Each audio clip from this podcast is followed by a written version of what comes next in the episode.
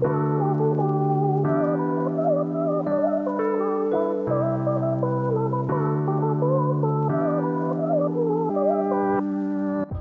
子供の頃もまあ僕ちょっと貧乏だったんであのレゴとかおお持ってきてる。家にあったんで持ってきたんですけど はおーこれちょっと触っていいいいいですですかよ全然。あ、まあ、ちょっとこれねラジオなんで。とまあ取れますよ普通に人。いや僕ちょっと触るの怖い。そんな別にこんな普通に別にそんなただの別にえー、レゴなこんなあですけど。これほんの実物のレゴだ。実物のレゴですよ。家にあるやつ、え家に普通にあるやつ。ーあこれで遊んでたんですよね。そうですね。はあ。だからこれの足の裏とかその裏側のそのところにこういろんなものが。発信機がついたりみたいな話とか。ありましたよね、はい。あこれにくっついてたんだ。はい。だからあありがとうございます。とかなんかこれもそのレゴもやっぱり分解できるじゃないですか。こういう、あこれ別に躊躇なく取っていきますね。全然別に、はい、頭も取れるし。でまあここまでだからはい。この手と足と胴体と頭とこのカツラっていうかヘルメットみたいなのに 全部分解できるんでなんかそういうところも含めてなんか映画として映像として全部出てるっていうのがうんうん。すすごいというかなんかレゴの特性をちゃんと分かってるというかそうですよね。めちゃくちゃその研究したというか考えたんだなみたいなのはあるんですよね。だからよく見てると、うん。あのエメットの服のなんか作業着の、はい、なんかあのなんですかベストみたいなとうんこうん。ろに、なんかちょっと指紋っぽいのなんかちょっとついてるんですよ、であれとかも僕そのレゴ普段触ったことなかったんで、うんうんうん。その指紋でかくねとか思ったんですけど、うんうん。これ見て初めて思いました、うん。あやっぱあれぐらいの指紋の感じなんだとか、うんうんでまあこれちょっとどこまで僕の見てる考察が合ってるかどうかわかんないんですけど、うんはい。なんかおそらくお父さんが大事に使ってるキャラはあんまり汚れてない気がするんですよ。うん。であのエメットなんかはその実物の方のエメットがその勝手にその、えー、と一作業員に感情移入してるキャラなわけですよね。だからこう服とかがちょっとこう擦れてたりとか。なんかよく見るとなんかその宇宙船にの宇宙船宇宙船って言ってるあのなんかはい水色のキャラも、あなんかちょっと汚いんですよね。だからそれもこうなんかあの使用感を感じさせるっていうか実際使うとあんな感じになっていくもんなんです。これでもよくそのこの映画勘違いされるんですけど、はいそのレゴのコマ送りであれ別に撮ってるわけじゃなくてあはいれフル CG なんですよね、あーだから多分そういうまあ使用感含めてどこまでその意識してやってるかっていうのはあれですけどなんかあるのかもしれないですかね。なんかやっぱやっぱあれをコマ撮りでね2時間やるってなるともうとんでもない作業工程になりますうもんね。ん、まああれは CG か。そう CG でやってでもなんかあの話でそのレゴムービーがやっぱりすすごいというか、まあ、当時まあ最近別によくありますけど当時でやっぱすごかったなと思ったのはその実際の人が出てくるじゃないですか。レゴを遊んでる親子というかそのレゴシティの外側の人間というか、まあ、僕らですよね、人間。が出てくるみたいなところが、うん。なんか面白いというか、それがまあ今だとそのアニメと実写がそのアニメシーンの最後の実写が出てきたりとか、はい。何があったりみたいな、まあ、たまによくある手法ではあるんですけど、うんあの当時はやっぱあんまりやった人はいなくて、うん。それもすごい新しいポイント楽しいポイントかなとは思うんですよね。僕本当あれ初めて見た時もうめちゃくちゃ声出ましたもんね。あれやばいっすよね。えもしかしてみたいな。あのタワーからね落ちていくんですよね、はい。エメットが。はい、こう最後の絶対絶命の時にこうルーシーさよならって言って、こうわーって飛び降りてで飛び降りたからなのか、まあ、その時空が歪んだなのかわかんないですけど、こうカタカタってこうどこかの世界に落ちて、はい。でふわーって目開けたらこう現実世界にいるっていうめ。ちゃめちゃ子供いるって感じ子ですね。供いるっていう、でエメットから見る子供はもう「進撃の巨人の」はい、はいはい、サイズ感ってことです超ね。大型巨人のサイズ感なんですよね。あれ初めて見た時も「え？え？嫁と二人でずっと言ってました「え？何これ?」っつってあれすごいいいですよね。あれはいいですよね。なんかそうそれがその、単にあのレゴシティの話だけじゃなくて、うんうんちゃんとこうなんか親子物語みたいになるじゃないですか、はい上の方で。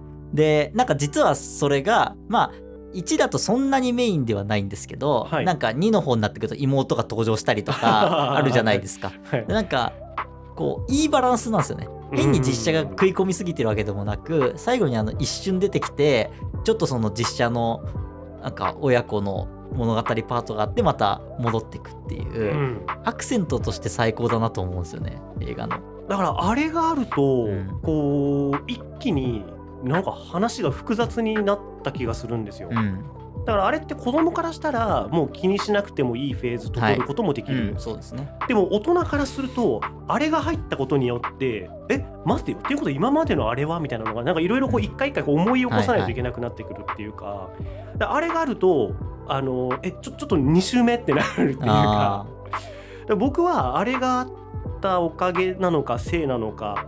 で、えー、と1回目見ただけでは「え？ん?」ってこうなんかわ分かんなくなっちゃって、うん。そのえっとエメットはあれはどこまでがその妄想の世界でどこまでが動かしててどこまでがあれお父さんが動かしてたのかなとかねあれっていうのが分かんなくなってきて、うん。でこう2周目見ても分かんなかったりとかして、うんでこう調べながら3周目まで見てやっと理解できるみたいな。うんうん。だからこうあのいろんなあのーえー、と親親視点子供視点そのエメットそのレゴのエメット視点とかっていうので、こう複雑に見えたっていうのがまあまあ僕の感想だったんでうんうすよ。ん。あのー僕の理解が合ってるかどうかわかんないんですけど、うんはい。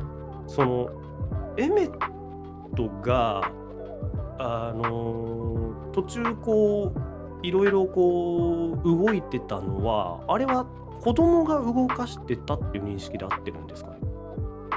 なんかそれはまあどっちにも取れるというか、うんうん。うんとまあそうまあ子供が動かしてたっていうことなんだと思うんですけど、はい。そのなんて言うんだろうな。あんまりそれ自体がどっちが動かしててどうっていうなんか、なんて言うんだろうこうなんか謎解き映画にしすぎない方がいいかなと思っててあのレゴムービーとかは。それはそうですその、まあ、やっぱ全ては最高なんですよ。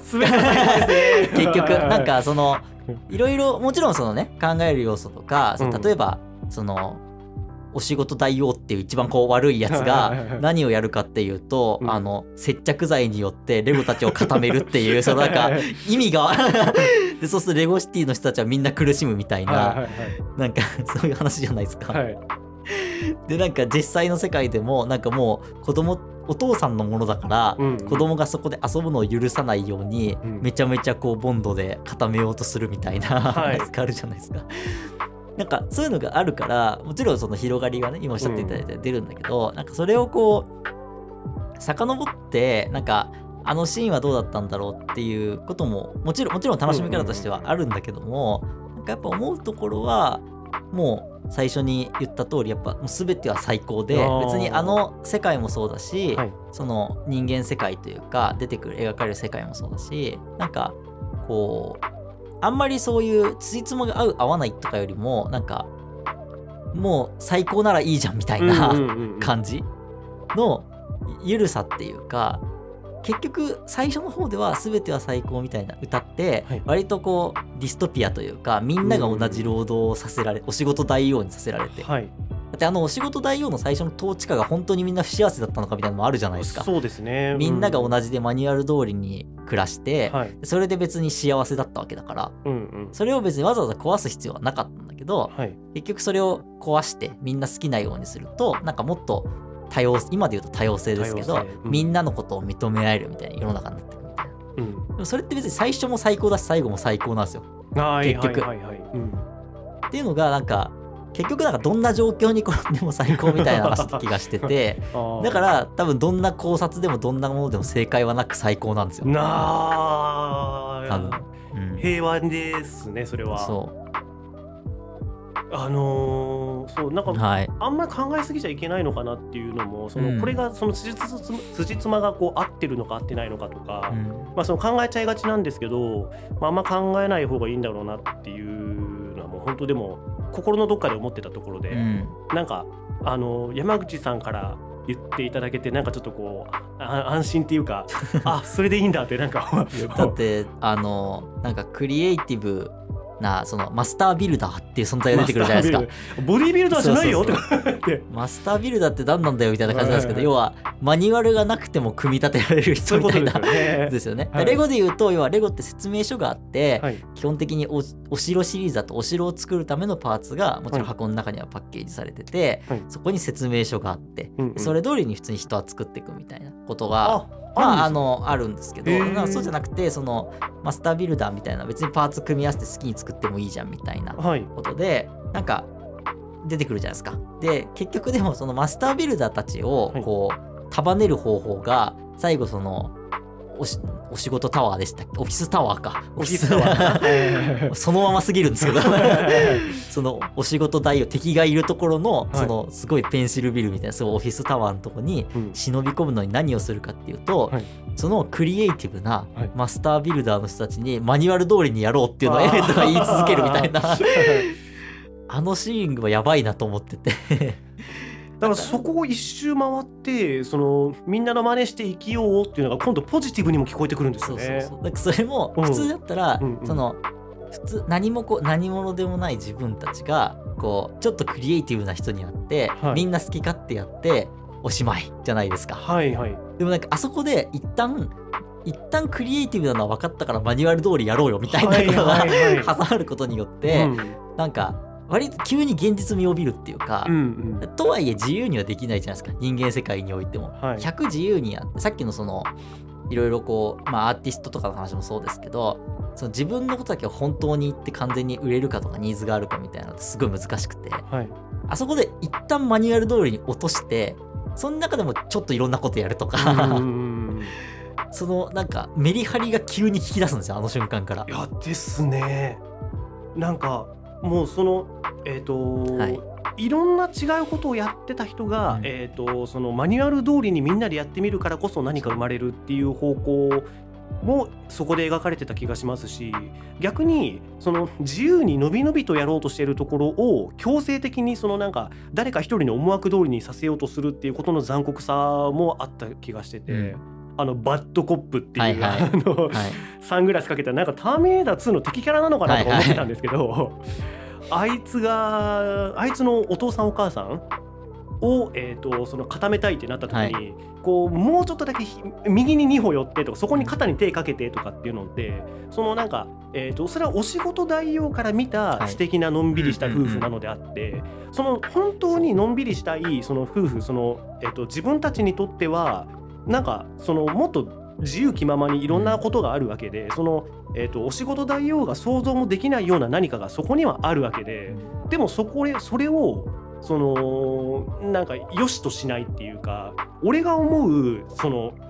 えっと、穏やかであったり、うん。俺が思うのんびりっていうのはこれなんだ。だからこれの通りにしなさい。これでこう接着剤でくっつけてしまおうっていうのって、こう、えー、と残酷なことをやってるんですけどでもこう子供向けの映画だから残酷にするわけにはいかなくてそこを接着剤でくっつけるだとかその人の顔を除光液で消すとか、はいはいはい。っていう表現でこう見せてるっていうのもう本当になんか面白いなと思ったんですよ。うん、すごいですよね。そういう。でなんかあのそのお仕事大王が、はい。あのレゴのひこその人たちとたあ戦うためにというか、うんうんいろいろ集めてるのもなんか使い終わった絆創膏とか なんか謎のその人間界グッズをレゴの世界にはない人間界グッズを集めてるわけじゃないですか。この謎のものに見えてるわけですよね。そうそうそうんんでそれで結局その選ばれし者のはい称号も何かっていうと、そのよくね RPG とかそういうファンタジー勇者の剣とかいろいろあるある中で、はい、選ばれし者はボンドのキャップっていうそうですよね。最初ずっとなんだろうなと思うわけですか。謎の。謎の四角いこの何何それみたいな。レゴのパーツでもなそうだしみたいな、うん。何なんだろうこれはみたいな思ったら結局その世界を救う方法っていうのがお仕事大王が持ってるそのスパボンスパボン もうただの接着剤ですけど接着剤に蓋をするっていうあまりにもしょうもないことなんですよ。そうなんですよね。うん。それも含めてなんかいいいいなというか、はい。そこもなんか子供向けの感じあるんだけど、うんとはいえなんかい一歩引いてみるといろんなことを言ってるその社会の話もそうだし、えその世の中とかその人間親子関係とかねうん話もそうですけど、だから本当にまあなんかなん何度でも楽しめるというかどんな角度でも楽しめるというか、うんうん。すごい単純にいい映画だなと思うんですよね。もっと評価されるべきじゃないですけどとは思いますね。本当そうですよね。初めて見る時なんかもっと子供向けの映画だと思ってて、うん。見終わってなんでこの映画がなんかあんまり僕知らなかったんだろうと思いましたもん。これはすごい名作ですよ本当に。いや見てほしいですよね。そうなんですよね。見てほしいなこれ。全然ね別にレゴねそれこそやあの遊んでないゴールさんとかもそうですしなんかはい普通にそういうことじゃないですもんね。別にレゴを知ってるからとか、うんうんうん。なんか例えばスーパーヒーローのこと、ま、マーベルとかねスーパーヒーローのことすごい詳しいから見るとか、そういうその周囲の文脈とか、はい。あのが分からなくても、うん。普通に楽しいみたいな、さっきのあの吉祥寺の雑貨屋と同じで、はいはい。そのえっ、とこうちょっとそれその界隈のことを知らないとわからないネタっていうのはごくごく稀にこうあるんですけどそこはうまくそのなんか、えー、と物語の核心にはなってなくてあくまでもこうちょっとしたセリフでピュンと飛ぶみたいな、あのスーパーマンに対して誰かがあのクリプト製だったかな はい。クリなんたら製に帰るんじゃないの？みたいな、うんうん。あれとかも、まあ、そのいその他の作品、うんまああとねバットマンとかね。バットマンとかね、はい。知らないと難しいところも確かにあるにはあるんだけどでも知らなくても全然楽しめるっていうか、でこうレゴは僕やったことなかったですけど、はい。でもレゴやったことなかったからこそあそっかレゴの世界ではこれがありなんだっていうのがこううんなんか斬新に見えるっていうはいか。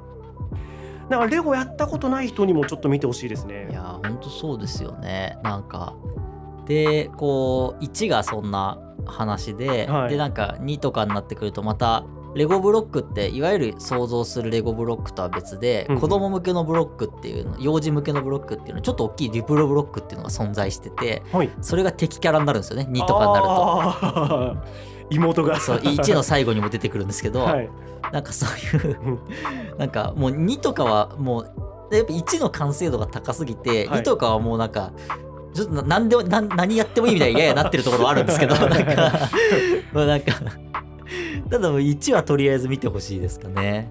僕あの1のラストで、はいめっちゃくちゃもうこのなんですかねこうしてやらしてやられたっていうかこうなんか心がこうすごい動いたんですよ。はい。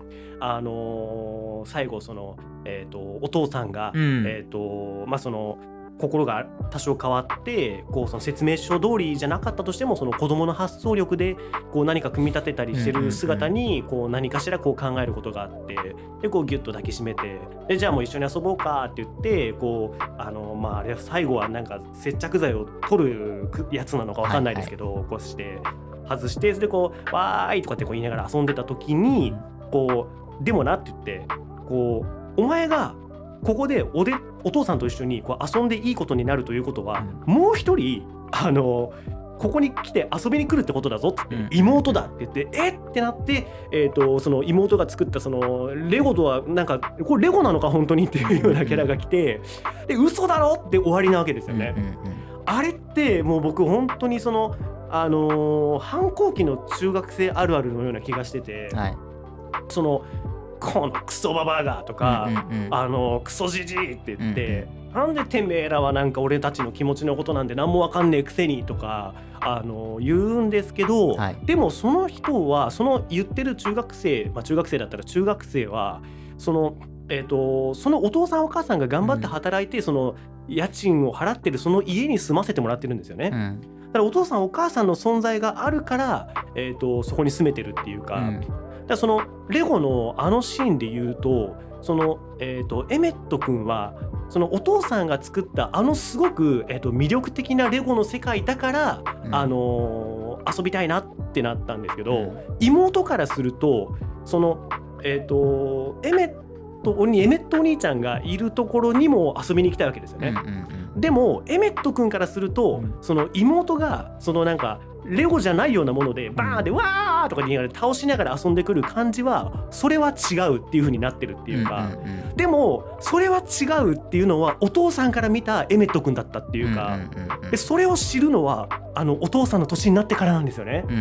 そうなんだよなっていうか。そうなんだよねっていう。ね。確かにね。僕それ一番最後すっごい思って。うんこうしてこう、えー、と自分がお父さんの邪魔をしてう、ん。で妹かなんかにまた自分のことは邪魔されてなんで邪魔するんだこの野郎って思ってもその時にでも僕もお父さんのこと邪魔してるんだよなっていうのは最後までその気づけないっていうか、気づくのはもっともっとこう大人になってレゴで遊んでたことなんて、うん。その忘れてしまった頃に思い出すっていうか。なんかそのこう未来の大人になったえおじさんになった先のそのエメットの顔までなんかその見えた気がして。だいぶ先を見据えて。いやもうめちゃくちちゃグッときたんですよ最後、ゃ、最後どうですか？うんなんかでもそれがやっぱり「トイ・ストーリー」とかの違いですよね。いやーですよね。なんかうん。この映画ってまあ多分「トイ・ストーリー」は絶対参考にしてるじゃないですか。はいはい。絶対。まあ、はい。こおもちゃたちが遊んで、うんで上のそのあの隣のまあ1ですよね。隣の,と、うんうん。あの男の子がいてそこには改造されたおもちゃたちがいてみたいなあー。1の「トイ・ストーリー」のプロットじゃないですけどでもなんかは「トイ・ストーリー」で描けないそういう親子とかうん。物語みたいなところを1では特に描描ききれなかったところとかをすごい描いてるのは確かに今話聞いてると僕は全然そこまであんまり何も考えてなかったですけど、うん。でも確かに聞いてるとそうですよね。エメット君の成長というか、うん。ただエメット君がその成長して成長した後もそのなんかレゴを好きで居続けられるかみたいなところも一個ありますよね。あのお父さんだってうん子供の頃はきっとエメット君みたいな感覚だったんですよね。はい、そのえっ、とリアル人物の方に深掘りは特にはなかったですけど、うんお父さんもなんかあの見た目の印象でしかないんですけどなんかおとなしい子供だったような気がするんですよね。うんうんうんあからさまになんかそんなこうチャラチャラして遊んでたタイプのお父さんではないと思うんですよ。まあだってね今回のそのレゴムービーでいうとそのお仕事大王みたいのが結局お父さんなわけじゃないですか、はい。比喩でいうと。でエメットがその少年なわけですからね、うんうん、だからねなんかそのお父さんも子供の頃もしかしたら同じように、うん。そのえー、と邪魔してたんじゃないかなってお父さんがなんか、うん。そのタワーを作っててその、えー、とそこに邪魔したりとかしてて邪魔するなって言われてであのなんか遊んでもらったりとかしてで、えー、とそれが忘れた頃に大人になってエメットに邪魔されてでそのあの一番最後なんかその、えー、とエメットのキャラと,、うん。えー、とエメッ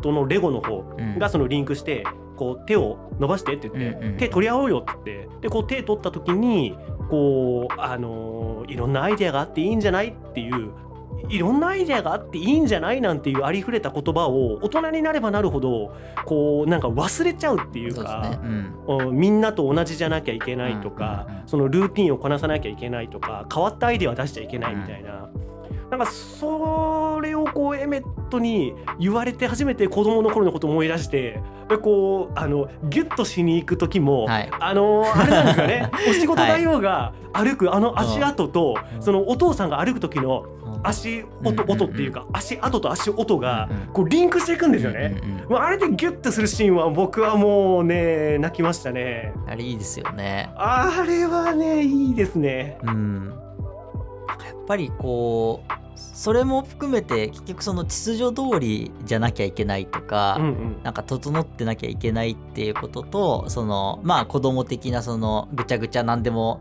ま、混ぜていいじゃんみたいなはい。こともなんかどっちも別にあっていいみたいなうんことに結局あの映画はたどり着いてて、うんでなんかエメット君とかもその域になるといいなっていう感じですよね。ね別にその自分の楽しい自分が楽しいと思う世界もあるけどそうやって妹が登場してうん。全部壊しちゃうとか、そういうのも含めてはい、まあね、まあなかなか許せないと思うんですけどそれ 基本ね積み上げたものを壊すとかね、そうなんですけどでもそういうのはねあるかなと思いますかね。だから自分なりにこう組み立てたものが妹に壊されて初めてあでも同じことをお父さんにやってたんだよな、はい。ってなってくるっていうかね。ただお父さんだいぶレゴに金つぎ込んでますけどね。いやあれすごいですよね。引くほど金つぎ込んでますよねあれね。あれ僕ちょっと聞いてみたかったんですけど、はい。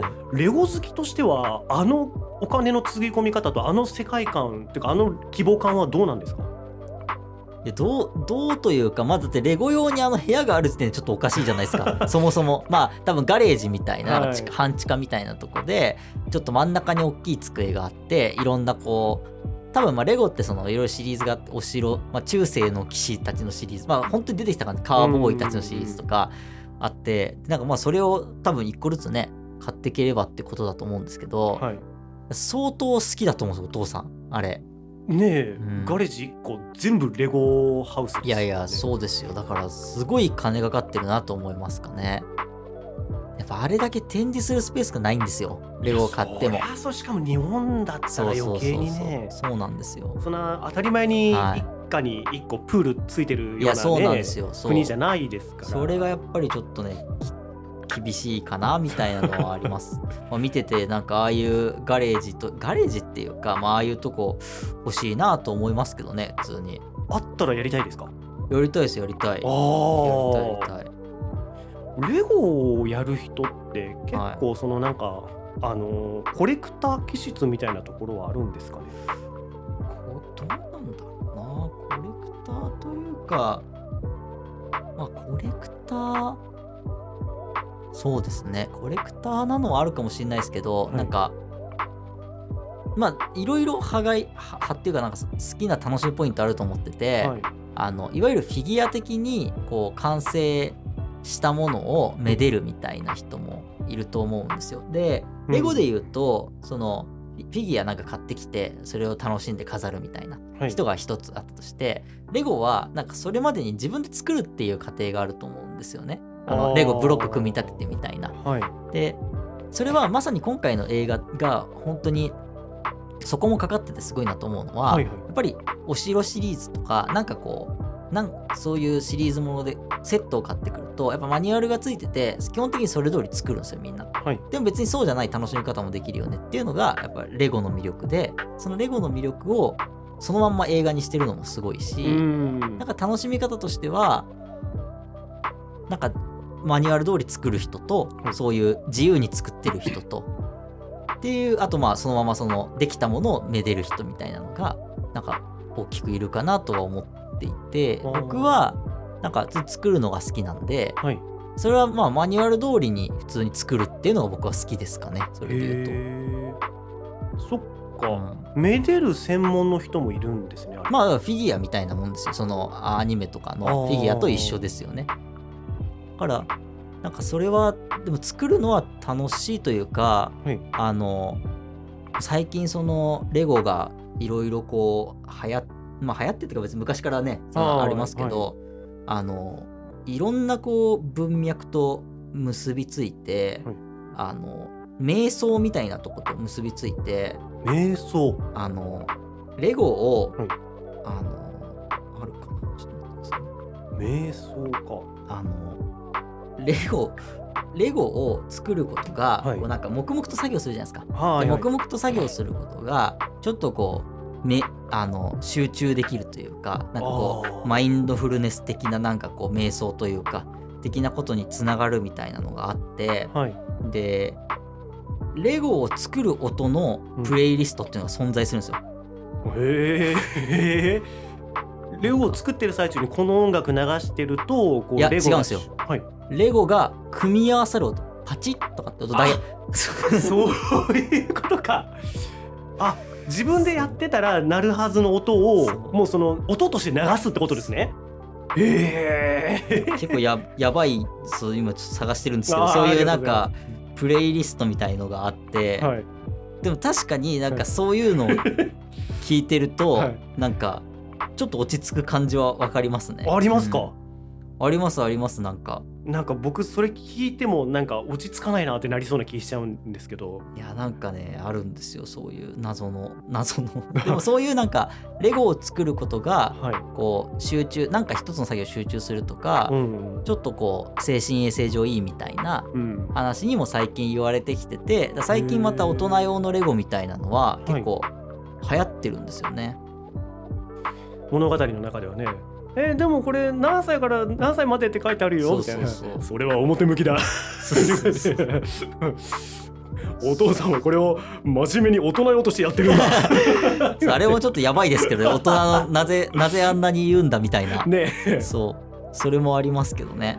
多少こう、うん。なんかもう育児になっちゃってる部分もある気もするんですよねあれは、はいはい。うん、なんかこれをいくら続けたところでなんかおそらくお母さんには多分あんまりいや絶対そうあんな趣味許されるわけないですよ、そんな。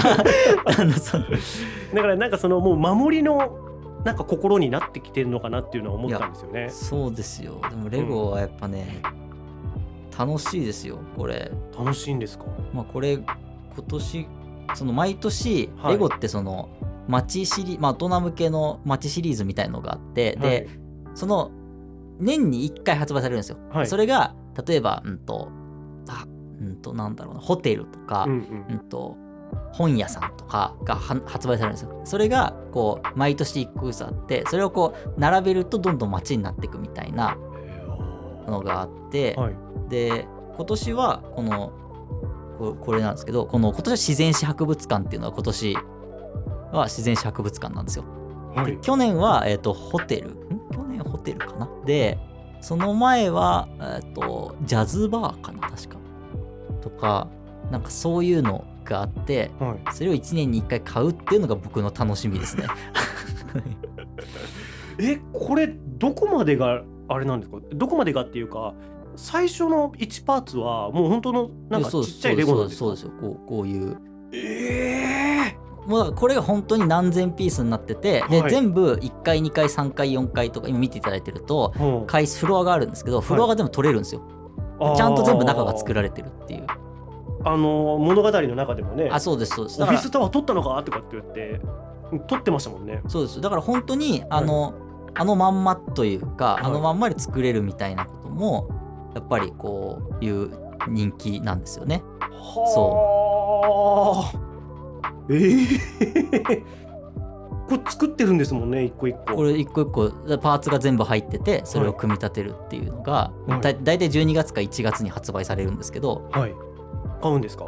これ大体買います。で でもこれはい。まあちょっとこれ別にポッドキャストで言う話か分かんないですけど、はい。そのレゴのこのモデルって1年に1回発売されるんですけど、もう品切れに絶対なるんですよあそんな人気なんですか？そんなにていうかまあ1年でもう売り切るんで、作ってないですよそもそも数をあんまり、っていうのがあって、い。だからよく言われてるのであの絶対負けない投資って言われてるんですよ。レゴって。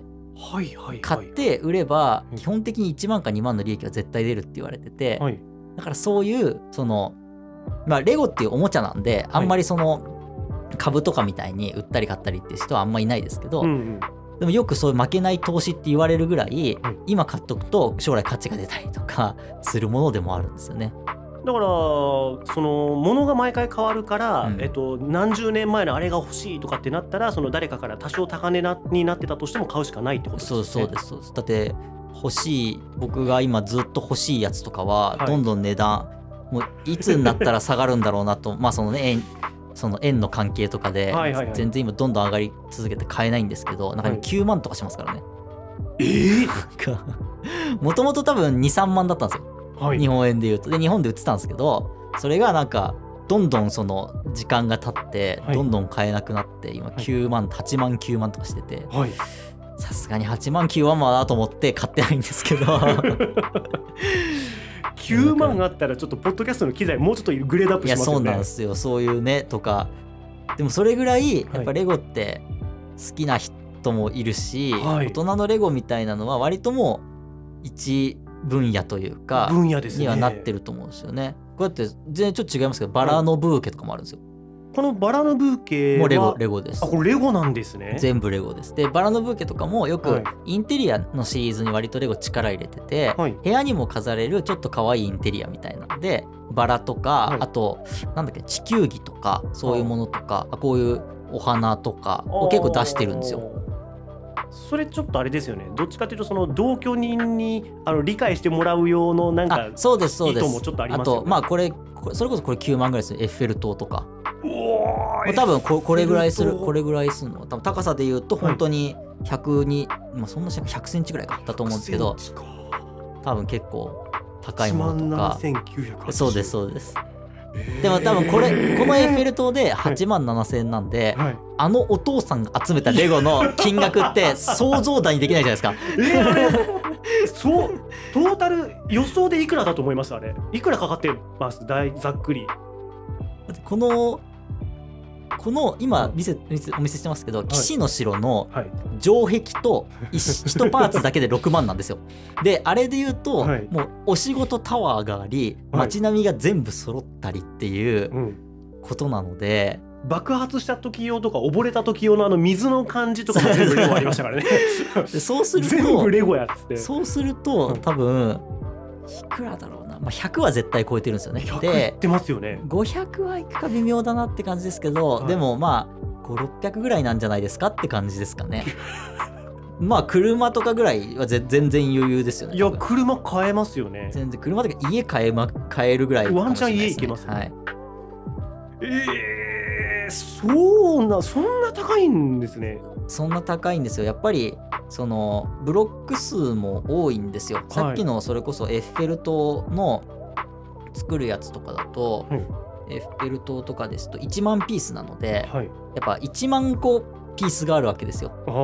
それを組み立てるのでやっぱり難しいですし、うん。その分のなんかノウハウというか、はい。でレゴって他のプラモデルと違うのが企画が決まってるじゃないですか、うんあのこういうこれちょっと変形のやつ僕持ってきちゃったんですけど基本的にはこう 2×4 というかいわゆるこうレよく見るレゴブロックみたいな、はい。こうし立方体長直方体かっていう、はいはいはい。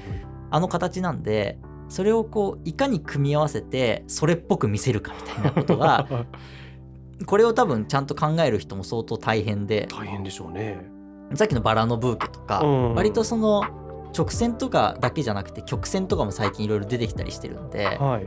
それをなんかやっぱ考える分とかもう割となんて言うんだろうなこうもう作品みたいなアート作品みたいな感じにややなりつつあるかもしれないですね。そうですね、もう芸術の域ですねそれは。そうですね。とかになってるかもしれないですね。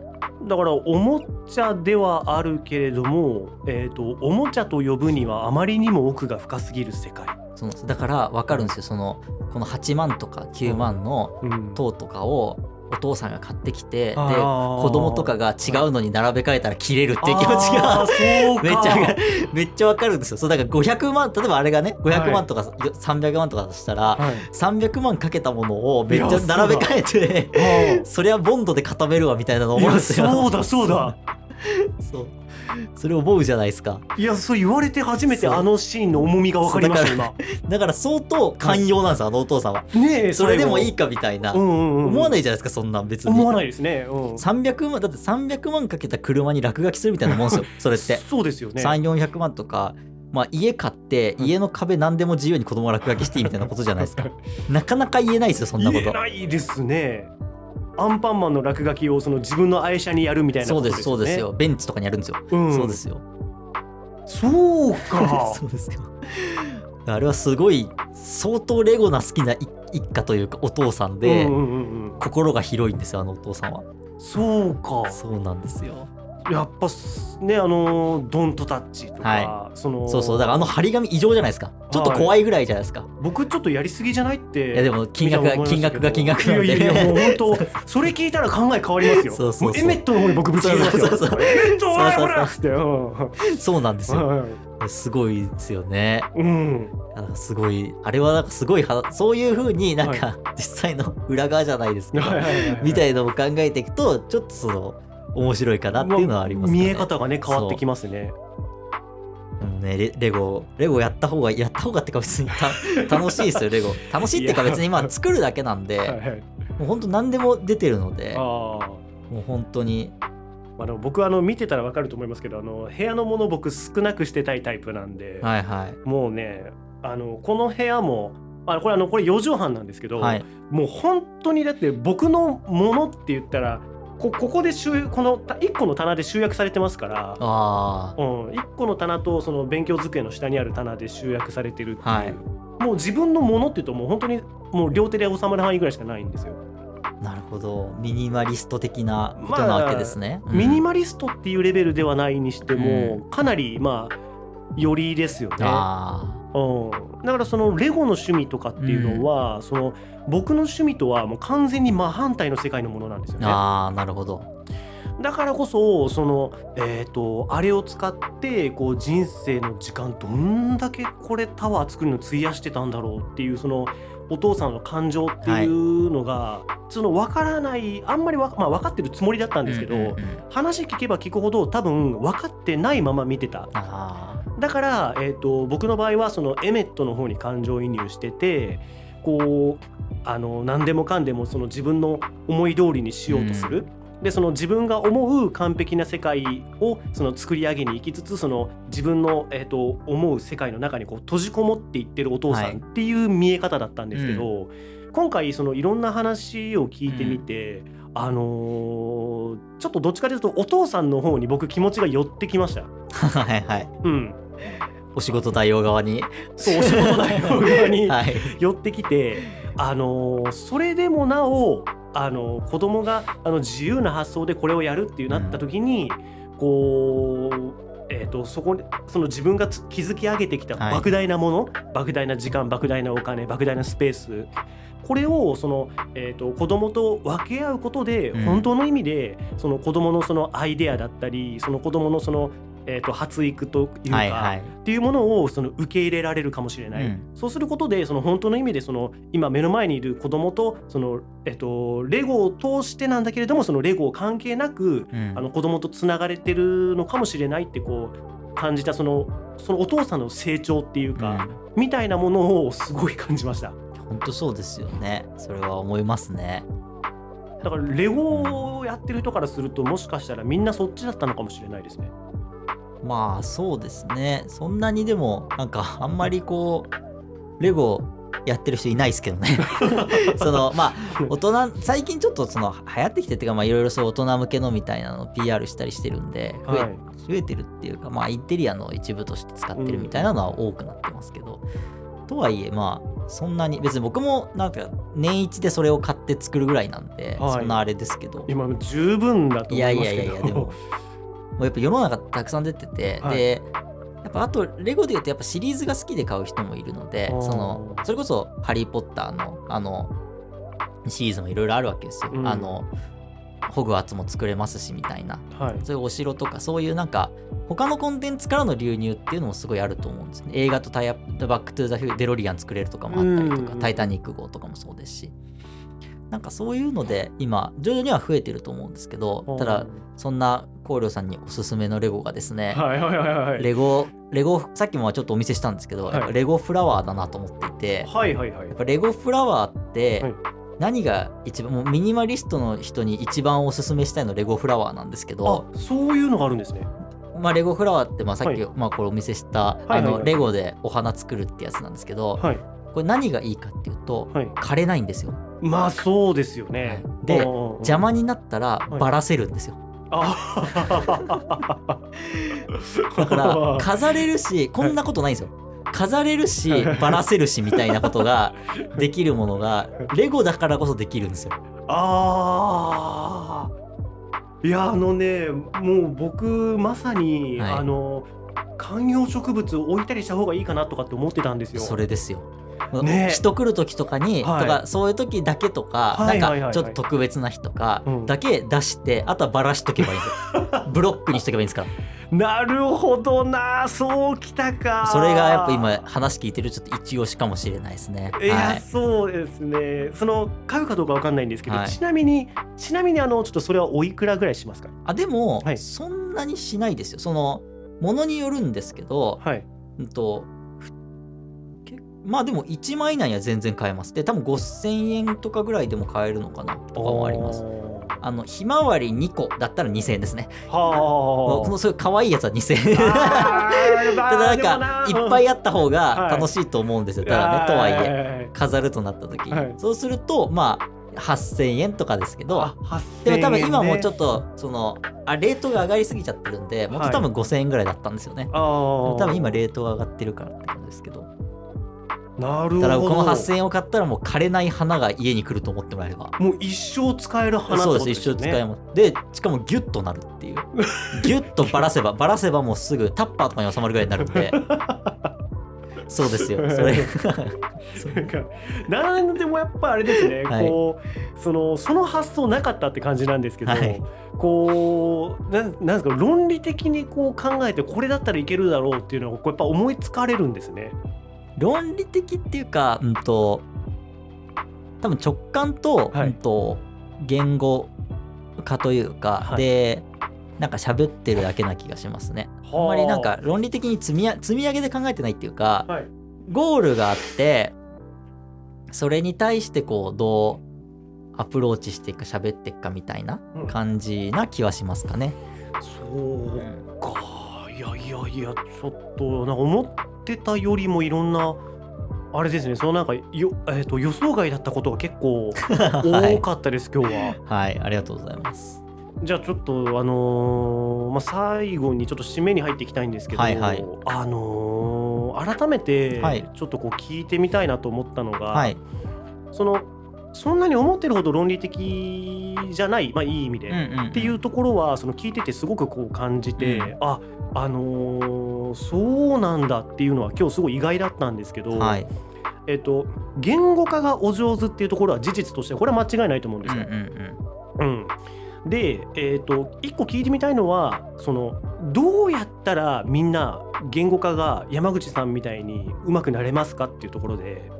うん。えっと、レゴムービーでもその最後その、えっと、ルーシーがそはい。のテレビにのっとって、みんなそれぞれ何かしら本当はアイデアがあると思うって言って、うんうんうんでそのアイデアをその変なアイデアはい。をどんどん出してくれないかなってその言ったことで、うん。こうみんながあの奮い立ってこういろんなアイデアを出したんですよね。うんで その現実世界でもみんなおそらく何かしらその、えー、と自分の中にアイデアとかやりたいこととかっていうのはあるはずで、はい、それがその、えーとまあ、その子供から大人になる過程なのかわかんないですけどどっかのタイミングで、まあ、親であったり先生であったりに、えー、とそのアイデアはくだらないっていうふうにこう否定されてしまったっていうその過去があったりとか、うんうんうんその自分でこうやろうとしたけどなんかうまくできなかったっていうその失敗体験みたいなものがあったり。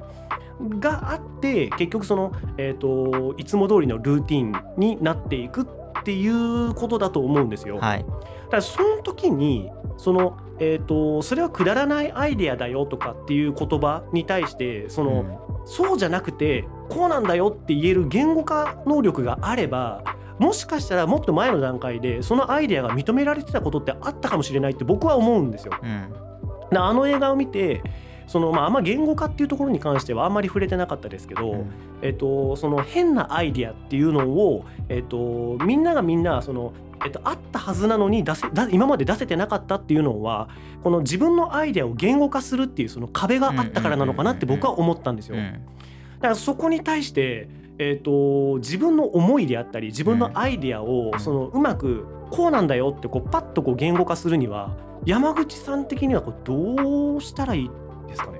うーんそうですね。うんとまず、はい。えっとそのアイデアとかまあ何でもいいんですけど何かをえっとひ100言語化するのは無理だと思うんですよ。はいあの例えばなんだろうなナスとかだとナス？美味しいとか、はい。紫とかうん。野菜とか、い。いっぱいナスに関連する言葉ってあるじゃないですか。別はい。にナスじゃ、なんパッとナスが思いついた。さっきナス食べたからだけなんですけど別にナスが思いついたのは。そういうのあるじゃないですか、はい。別に野菜美味しいと紫とか、いいろいろなんかいろいろあるじゃないですか。はい。でなんか言語化言語化っていう時にそのナスっていうものをナス以外の単語でみんな頑張って表そうとしすぎなんですよで、はい。別にそれは何の情報が欲しいかだと思うんですよね。うん。紫色のものっていう情報が欲しいのか、うん。食べられるものであるっていう情報が欲しいのか、うん。なんか包丁で切れる柔らかいみたいな情報が欲しいのか、はい。その相手が求めるものってあると思うんですよ。でその自分が持ってるアイデアもその中で相手が欲しいところってどこなんだろうなみたいなのが分かると言語化っていうか別にそれを言ってるだけなんですよ。その側面を言ってるだけというか、うんとなんかその立立方体とか箱で別に一側面だけ教えてあげればいいというかはい。全部説無理に全部を説明しようとしないっていうことが一つとあ。とはなんか誰に対して説明するのかっていうことがすごい重要だと思っててはい。それこそ子供から大人まで全員に伝わるように言語化しなきゃいけないのか、うんもしくはあのコールさんに伝わればいいのかとかうん他に誰家族に伝わればいいのかとか、うん。そういう相手を見るというか相手に合わせるみたいなこと。それこそ世代間で言うと合う言葉とかあるじゃないですか、はいはい。あなんかナルトっぽいねとかうん。なんかうんなんとかっぽいねみたいな話ってうん。通じるけど、上の人に話すの通じないじゃないですか、はい。でそうするとなんかちょっと違う例えに変えるとかなんか相手を見るってこととあんまりその言語化みたいなものに期待しすぎないとか全部100言語化しようと思わないみたいなことはすごい重要かなと思いますかね。なるほどそれがなんかあんその最初の話にもつながってくるんですけど、はいあんまりこう僕が人の話聞いてないで喋ってるっていうのもそう まあそれだけ言うとなんかすごい聞こえ悪いんですけど そういうのもそうですしなんですけどそれもなんか結局100理解しようとするのって人間それぞれ違うので無理だと思うんですよ。うん。相手のもちろん100%理解しようと歩み寄ることは重要なんだけど100%理解することはできないし逆に100%理解したっていう風に思われるのもちょっと嫌だみたいな気持ちもあるじゃないですか。うん。なんかね。ちょっと嫌だみたいな,、はい。なんかそういう気持ちもあるから、はい。だからそういうのだけじゃなくてなんか何が相手が欲しいのかとかどういう言葉で言語化したら分かりやすいのかなとかなんかそういうことを100じゃないこと相手を見るっていうことは多分話を聞く時とかもそうだし、ん。両方ともに含めて言えること。でまあものポッドキャストとかに合わせると僕がやってるポッドキャストもそうで、なんか72時間の魅力をうんと100伝えようみたいなことは正直あれ別に1ミリもあんま思ってなくて70あの番組は72時間っていうのをネタにちょっと面白いことができればっていうことで僕らの面白い話をきっかけに72時間を知ってもらえばいいなと思ってるんですよ。だからなんか72時間っていうものをはい。すごい細かくうんあらすじとか僕らのポッドキャストって説明してないですし、うん。まあほん本当に冒頭になんかある番組紹介読み上げるぐらいで始めてるのはそういうとこですし、はい。なんかそのポイントはやっぱり、まあ、この映画もそうですけど僕のそういうポッドキャストとか、まあ、活動みたいなとこにはすごく影響してるしつながってくるところかなと思いますかね。はあありがとうございます、はい、確かにあのーうまくこう説明できない人とかって、その共通してものすごい手前から一から順番に全部説明しようとして、途中で何言ってるか自分でも分かんなくなってきちゃうみたいな、うんうんうん。でその結局その、あのー分かんなくなってきたけど喋り始めちゃってるから相手に切られ待ちみたいな、ところはなんか確かにあるかもしれないなと思いました。なんかそうですねその小学校の作文みたいな感じにならないというか、はい。運動会の話書いてくださいっていうテーマなんですけど、はい。なんか朝はおはスタを見ました みたいな。なんか お母さんがみたいな。なんかそういうことを言語化って呼ぶんじゃなくてはい言語化って多分運動会の話を聞きたいんだからみたいな。なんかそこのピントみたいなのがずれないようにするのと、うん作文と違うのはやっぱ相手がいること。コミュニケーションだから。っていうところはあるのかもしれないって感じですかね。あーなるほどな、ははははえっ、とそこからこうちょっとこう山口さんが見えてきたのは、はい、あのーこう自分のことを、あのーそんなにがっつりその全部理解してもらえなくてもいいやっていうスタンスがどこかあって、はい、はい。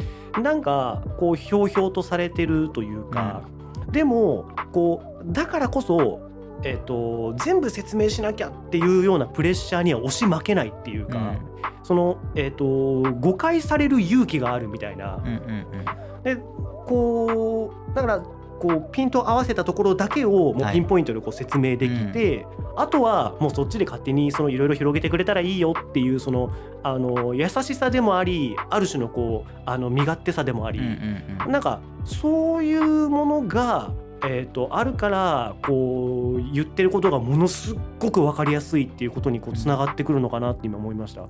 でも本当おっしゃる通りですね。そのさっきポッドキャストとか、まあ、はい。僕が出てるイベントとかとなんかギャップがあったっていうか違ったみたいなおっしゃっていただいたじゃないですか、はい。でそれは本当にそうで、うんそれはなんか僕がそのイベントとかポッドキャストに自分を100載せようとしてないからなんですよ多分うん100載せると情報量多すぎると思ってるんでそれは。なんでそれ100載せることが正直目的じゃなくて、はい。72時間とかイベントだったらイベントがうまくいくとかなんか聞いてる人がとかゲストで来ていただいた人が楽しんでもらうとか、うん。話を引き出すみたいなことをベースにしてるんでそこはなんか一個違うポイントかもしれないですね。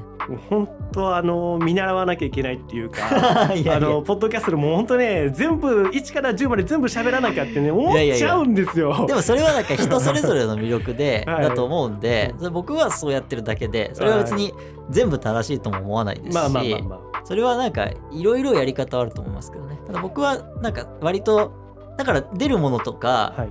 多分ポッドキャストで喋るトーンと、いまあ今こうやって喋っているトーンとあとは雑談のそのタップルームっていうイベントで喋ってるトーンってあの結構違う微妙に違うと思うんですああよね。ですよね。それはなんかそういうもう全部別に理解してもらわなくてもいいやっていうのもあるし、まあ、そもそも難しいと思ってるっていうのもあるし、うんまあ、ある種の諦めみたいなこともあると思うんでそれはなんか通底するものとしてあるかもしれないですね。はい。いやもう結論なんすか？これははい全てが最高ってことですね。そう全てが最高 別にでそれでも僕のやり方でもコールさんのやり方でも別に全ては最高ってことなんです全ては最高なん結ですね。局そうなんですよ。そういうこと戻ってくる。でこの映画はいい映画なんですよ。いい映画ですよ。絶対に見た方がいいんですよみんな。いやもう見てほしい本当に。えー、じゃあまあこんなところにしましょうかね。えっ、とちょっとこれもあの僕の思いと、えー山口さんの思いと、えー聞いた上でねあのー熱くなれる映画なんで、はいはい、もうすべては最高なんだなってこう見終わった後に思える映画なんです本当に。はい。えーぜひぜひ興味持ったら、えーレゴムービー見てみてください。はい。そして、えー、と興味も持っていただけたらこの「勝手にドキュメント72時間をしゃべるラジオ」えーこれもぜひぜひ、えー、と聞いてみてください。はい。ということでもう今日本当に長い時間ありがとうございました。ありがとうございました。はい。あのー最後一緒に「またね」って言ってくれます？全然はい。じゃあ、えー今回のゲストは、えー山口さんでした。あなたに良き映画ライフを。またねまたね感想やお便りは SNS で「ハッシュタグ光陵と映画ライフ」でつぶやくか概要欄の Google フォームからでもお待ちしております。あなたに良き映画ライフを。